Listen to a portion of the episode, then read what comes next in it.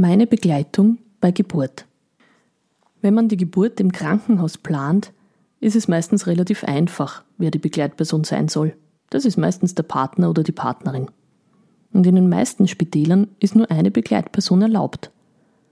Doch auch im Spital kannst du eine andere Begleitperson auswählen. Manche Väter möchten auch gar nicht unbedingt mitkommen. Oder was machen alleinerziehende Mütter? Heute möchte ich über die begleitenden Personen bei Geburt sprechen. Zu Hause geboren, der Podcast von Hebamme Margarete Warner.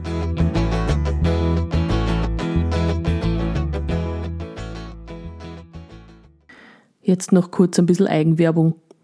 Falls dir mein Podcast gefällt, wäre ich urdankbar, wenn du mir ein paar Sternchen auf der Podcast-Plattform hinterlässt, über die du mich hörst. Weiters kannst du auf steadyhq.com Schrägstrich zu Hause geboren eine Mitgliedschaft abschließen und unterstützt dadurch meinen Podcast. Ich würde mich sehr freuen. Danke dir. Und jetzt geht's los mit unserer Folge. Letztens erzählte mir ein ÖMTC-Mitarbeiter von dem geplanten Kaiserschnitt, den seine Frau hatte, und er konnte sich absolut nicht vorstellen, bei dieser Operation dabei zu sein. Da seine Frau aber ein möchte ich nicht nicht akzeptiert hätte, hat er sich am Vorabend so schwer betrunken, dass er am nächsten Morgen im Kreissaal von der Hebamme rausgeschmissen wurde. Sein Plan ging auf. Die Frau aber war allein. Bevor sowas passiert, solltet ihr als Paar schon einmal drüber reden, was wem wichtig ist. Und nur weil es in unserer Kultur Brauch geworden ist, dass die Kindsväter bei Geburt dabei sind, heißt das nicht, dass das auch immer die beste Idee ist. Die meisten wollen das eh, wollen dabei sein bei diesem besonderen Moment der Geburt ihrer Kinder. Für viele Väter ist es auch ein einmaliges Erlebnis, ein prägendes, das sie nicht missen wollen. Bei Hausgeburten hat man den Vorteil, dass man sich aussuchen kann, wer bei der Geburt dabei ist. Also die Hebamme, die ist ja fix. Als Gebärende hast du in Österreich eine sogenannte Hebammenhinzuziehungspflicht laut Gesetz. Such dir also eine gute und zu dir passende Hebamme aus. Will also dein Partner, deine Partnerin dabei sein? Dann macht euch Gedanken, inwiefern diese oder dieser eine Geburtsvorbereitung braucht. Im Sinne von, was ist wichtig zu wissen? Gibt's No-Gos? Was kann der Partner machen, um dich gut zu unterstützen? Und was soll er auf keinen Fall machen? Zu Hause kannst du auch mehr als nur eine Begleitperson wählen. Vielleicht hast du eine besonders nahe Freundin, die dich gerne unterstützen möchte. Wenn das der Fall ist, sollte diese sich auch ein bisschen auseinandersetzen mit Geburt und was da auf sie zukommt. Mir ist auch immer recht, wenn ich das Geburtsteam im Vorfeld kennenlerne, damit wir auch darüber sprechen können, wer dann welche Aufgaben übernimmt. Überlegst du, dass deine eigene Mutter oder vielleicht auch Schwiegermutter bei der Geburt dabei sein soll? Das ist eine ganz besondere Situation. Manche Frauen haben ein sehr enges Band zu ihrer Mutter und da klappt das sehr gut. Ich habe schon viele Male solche Omas bei Geburt dabei gehabt, auch da lerne ich sie gern im Vorfeld kennen. Für Mütter ist es allerdings besonders herausfordernd, die eigene Tochter mit Wehen zu sehen. Das ist es schon auch für PartnerInnen, aber als Mutter ist es nochmal eine Stufe schwerer zu ertragen. Überhaupt ist das Thema Aushalten eins, über das man sich da besonders Gedanken machen soll. Man muss eine Wehende schon aushalten.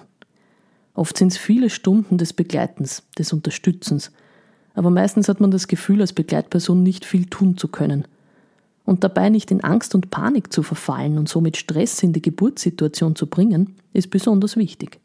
Kann natürlich sein, dass die Begleitperson beginnt ängstlich zu werden. Dann ist es meistens besser, sie verlässt den Ort des Geschehens.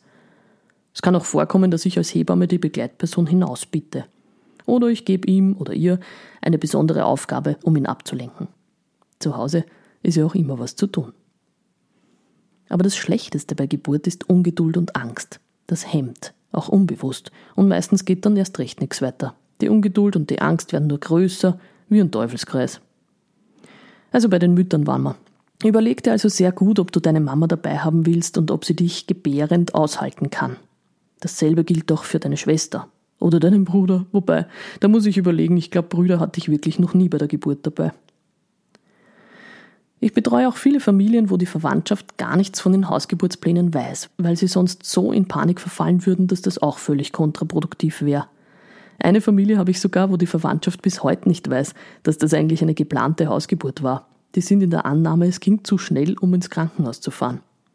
Die meisten sind aber, spätestens nach der Geburt, große Hausgeburtsfans, wenn sie sehen, dass doch alles gut gegangen ist und Mutter und Kind wohlauf sind. Oft lernen sie mich bei den Wochenbettbesuchen erst kennen und merken, welcher Beruf da eigentlich auch dahinter steckt. Manche bleiben bis übers Wochenbett hinaus skeptisch und meinen, es wäre Glück gewesen, dass alles so gut gegangen ist. Da bin ich dann ein klitzekleines bisschen beleidigt, weil immerhin war ich ja als Fachperson auch noch da. Und dann gibt es auch noch die nicht verwandten Geburtsbegleitungen. Zum Beispiel Doulas. Eine Doula ist eine Frau, die der Gebärenden beisteht. Wörtlich übersetzt ist sie die Dienerin der Gebärenden. Sie hat keine medizinische Ausbildung und konzentriert sich auf alle Bedürfnisse rundherum. Ich sage immer, ich bin da, damit die Geburt gut läuft und die Doula ist da, damit aus der Geburt ein Fest wird. Sie kümmert sich also auch um die richtige Musik, dass die richtige Kerze zum richtigen Zeitpunkt brennt, nimmt vielleicht sogar was Gutes zum Essen mit, kümmert sich eventuell auch um die Geschwisterbetreuung und ist auch ein bisschen meine Handlangerin. Ich finde es immer sehr fein, Doulas dabei zu haben und nütze diese zwei Hände mehr, auch bei der Geburt. Allein das Geburtspool wieder auslassen, abbauen, alles durchspülen, einpacken. Sonst würde ich das halt mit den Vätern machen. So gesehen ist die Dula auch ein bisschen eine Vaterentlastung. Ins Krankenhaus kannst du auch eine Dula mitnehmen. Halt meistens statt dem Partner oder man wechselt sich ab. Für Alleinerziehende ist das eine ganz besonders gute Form der Begleitung. Auch weil die Dula dann im Wochenbett kommt und da meistens die Essensversorgung übernimmt, einkaufen geht oder sich auch ein bisschen um den Haushalt kümmern kann, wenn gar nichts mehr geht. Doulas sind geburtserfahren, halten also Geburt gut aus. Manche Doulas kommen auch schon in der Schwangerschaft und besprechen mit dir vorab, was du brauchst und was dir wichtig ist. Manche kommen schon vor der Hebamme in der Latenzphase zu dir. Das ist der Zeitpunkt, wo es eigentlich noch zu früh ist, um die Hebamme zu rufen, aber du vielleicht trotzdem schon das Gefühl hast, jemanden an deiner Seite haben zu wollen. Was eine Doula kostet, musst du mit dir selbst besprechen. Das ist sehr unterschiedlich. Doulas in Ausbildung kommen eigentlich sogar kostenlos mit, denn die müssen eine gewisse Anzahl an Geburtsbegleitungen vorweisen, um ihr Zertifikat zu bekommen. Die meisten verlangen etwas für die Rufbereitschaft, vielleicht ein Wegegeld und je nach Package kann das natürlich auch mehr sein. Und dann bleiben noch die Hebammenstudentinnen. Ich bin ja eine von wenigen Hausgeburtshebammen, die gerne Hebammenstudentinnen zu den Geburten mitnimmt. Unsere Ausbildung ist eine sehr klinisch orientierte. Klar, Dort herrscht der Personalmangel und dafür bilden sie uns aus. Die Hausgeburtshilfe ist nicht der Schwerpunkt. Umso wichtiger finde ich es, dass die Studentinnen auch die Hausgeburtshilfe kennenlernen. Denn das ist die originäre Hebammenarbeit. Zu sehen, wie man Familien begleitet von Anfang an der Schwangerschaft über die Geburt und ins Wochenbett hinein und darüber hinaus. Das ist quasi unsere Berufsbildbeschreibung. In keinem Angestelltenverhältnis ist die Betreuung so nahe und so intensiv. Oft sitzen die Studentinnen bei mir im Auto und sagen, ich freue mich schon sehr darauf, mal eine Geburt zu erleben ohne Wehenmittel oder ohne irgendeiner Intervention. Das schockiert mich dann immer, wenn sie das sagen. Und ja, das kann wirklich vorkommen, dass eine Studentin ihre ganze Ausbildung lang keine Geburt sieht, wo nicht in irgendeiner Form Medikamente verabreicht werden. Klar gibt es auch Hausgeburten, wo man intervenieren muss, wo man Einläufe macht, akupunktiert, Turnübungen macht mit den Frauen und so weiter. Und manchmal braucht es sogar Medikamente zum Beispiel wenn die Blutung nachher zu stark wäre. Aber generell ist die Hausgeburtshilfe einfach eine, die mal abwartet und zuschaut und die meisten Frauen gebären ihre Kinder aus eigener Kraft und im eigenen Rhythmus. Das zuzulassen und durch diese Beobachtung zu lernen, ist ganz besonders wichtig. Zu erleben, dass es keinen Dammschutz und kein aktives Entwickeln des Babys braucht, damit es geboren werden kann. Aber ich schweife ab. Da machen wir mal eine eigene Folge mit Interview mit einer Hebammenstudentin. Also, die Hebammenstudentinnen stehen Schlange bei mir. Viele wollen mitkommen, vielen kann ich es auch leider nicht ermöglichen. Aber wenn das für dich eine Option wäre, wenn du dir vorstellen kannst, dass mich eine Studentin begleitet, dann schaut das so aus, dass ich einmal eine zu einem Hausbesuch in der Schwangerschaft mitnehme. Mal zum Kennenlernen, unverbindlich, denn die soll da ja auch sympathisch sein.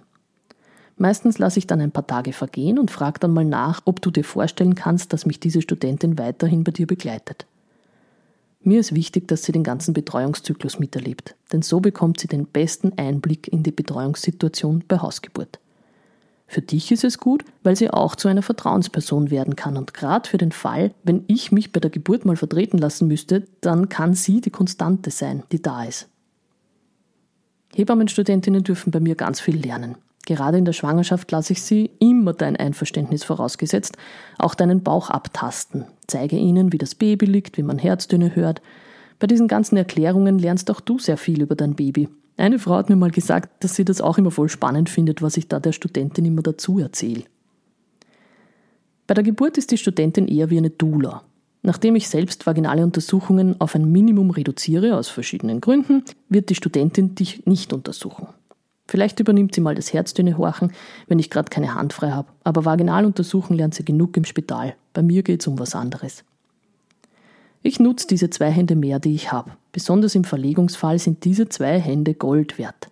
Wenn wir beschließen, ins Krankenhaus zu fahren, braucht es viele Handgriffe. Ich rufe mal den Rettungstransportdienst und dann im Krankenhaus an, um uns anzukündigen. Parallel solltest du dich schon mal anziehen und zusammenpacken, Mutter-Kind-Pass und E-Card in die Kliniktasche stecken, Handy, Ladekabel und so weiter, das sind einige Dinge, die man nicht vergessen soll. Und da ist es fein, wenn noch ein mitdenkender Kopf neben den zwei Zusatzhänden da ist. Auch für Notfälle sind meine Hebammenstudentinnen gebrieft.